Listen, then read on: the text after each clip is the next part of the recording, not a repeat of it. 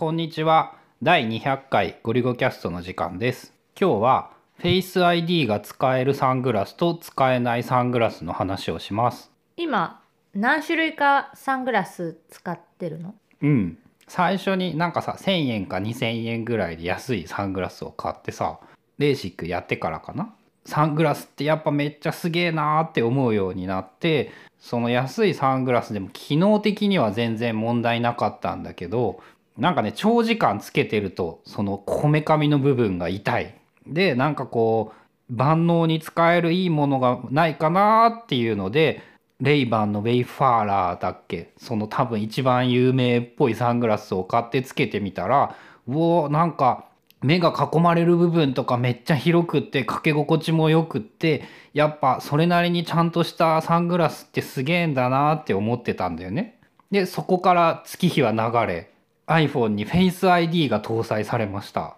外に出るとさもうその頃は100%に近い確率でそのお出かけする時は昼間にサングラスするようになってたんだけどなんかね Face ID がねたまに通ったり通らなかったりねこう不安定でねつい何日か前に気がついたのがそのねレイバンのサングラスはほぼ確定でダメ。そして昔使ってたその安いサングラスはほぼ100%フェイス ID が通る。あこれは困りましたねっていう。何が違うの？その2つ。予想なんだけど面積がレイバンの方がでかい。あ隠れてる部分が多くてフェイス ID が認識されないないのではないかと。そのねレイバンのサングラスだとね100% 100%ではないんだけどほとんど確実にダメ。でそのもう一個のやつはそっちもまあ100%ではないとは思うんだけどほぼ確実に OK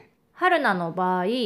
今ゾフのナイトデイっていうのサングラスの部分っていうかパカって取り外しができるメガネとサングラスが一体化してるやつ。最近流行りらしいんやけどフレームは1個でまあ普通のメガネで。でサングラス用のフィルターっていうかパーツがあるパーツがあって。外付けパーツ。そのパーツをメガネに合体させることによって、まあ、サングラスとして度の入ったサングラスとして使えるっていうその一つで二役みたいなやつがあるんだけどそれ結構フレームの大きさっていうかメガネの大きさ自体はだいぶ大きいんだけど100%フェイス ID は通るねそのサングラスしながら。ねやっぱり俺の俺のレイバンがでかすぎるってことなのかな？あとは色とかかもしれあない。ー色味もあるかもね。交際をほとんどその通してくれないとか濃すぎて。うん。なんかつけてるやつ真っ黒のうんかなり黒サング強いラスやん。で春菜がつけてるやつは割とブラウンっていうか茶色フレームも茶色でそのレンズのところも、まあ、茶色のサングラスっていうのも違いはあるかもしれない。でさサングラスとかもさまああの面倒だからネットで買っていたんだけどさ思い知ったのがさちゃんとフェイス ID が通るかどうかの試着をして買わないといけないよなっていうことにこう何個かサングラスを買ってようやく気がついたっていう。とあれはそのフェイス ID をさ登録するときにメガネありで登録。できない。サングラスをかけた状態でフェイス ID を登録しようとすると顔を覆っているものを外してから登録してくださいって言われる。春菜の場合はねただのメガネの状態だと普通に登録ができるのでまあそれで多分認識が違うとかもまあ多少精度上がる可能性性あるよね、あでもトゥルーデプスだからさその震度情報取れてるから眼鏡あってもなくても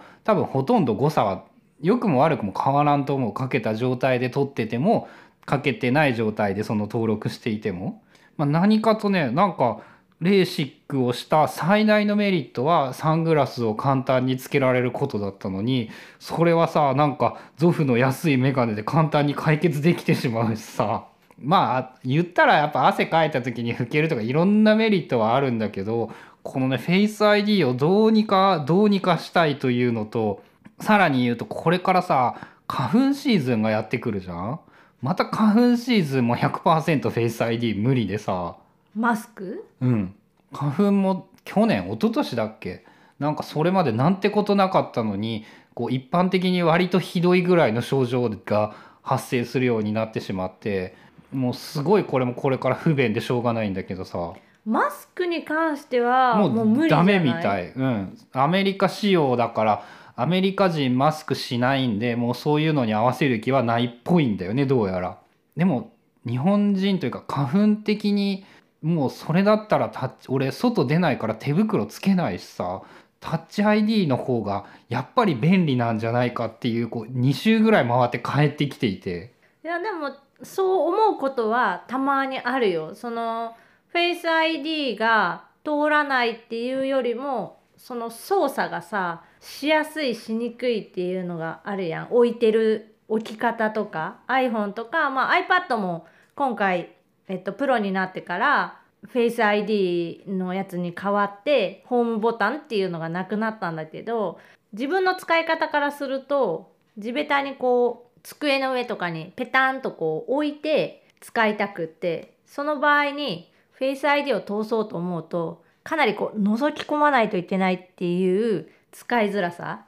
で今はもうそれが鬱陶しいからスタンドあの300円ぐらいで Amazon で買ったタブレットスタンドっていうのを使ってそれに立てかけて、まあ、画面をタップするとフェイス ID の画面になって顔を向けとけばロックが解除されるみたいな。俺今話してて思ったんだけどさ来年の10月の iPhone が USB-C にならずライトニングっていう噂がだいぶ出てきているじゃ今ん年やろ？あ今年の10月か。もうそうなったらさ新しい iPhone を買わずに iPhone8 プラスとか買ったらいいかな。下げる。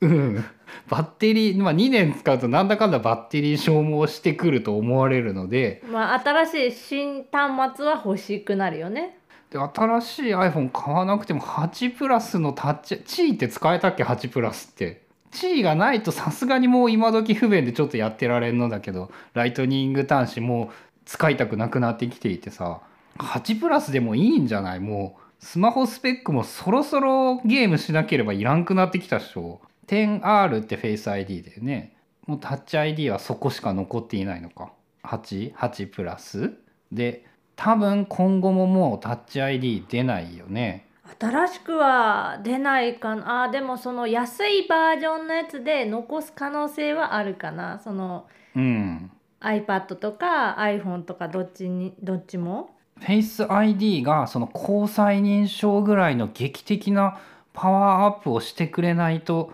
辛いのかな。その3月4月確定でさ iPhone 超不便になるしさ。サングラスはまあ買えば解決しそうなのでそこはいいんだけどそういえばこれからやばいね。あの画面認証を通すためにさマスク取るのやりたくないしさ外で。もうし諦めてパスコードや。もうパスコードでも4桁6桁。結構めんどくさいわあれ。ほんと外で思うけど。悩ましいなそれはでもちょっと8ありかもしれないと思いできてしまったね。っていうのでサングラス。フェイス ID が通るものと通らないものがあるっぽいので気をつけてください。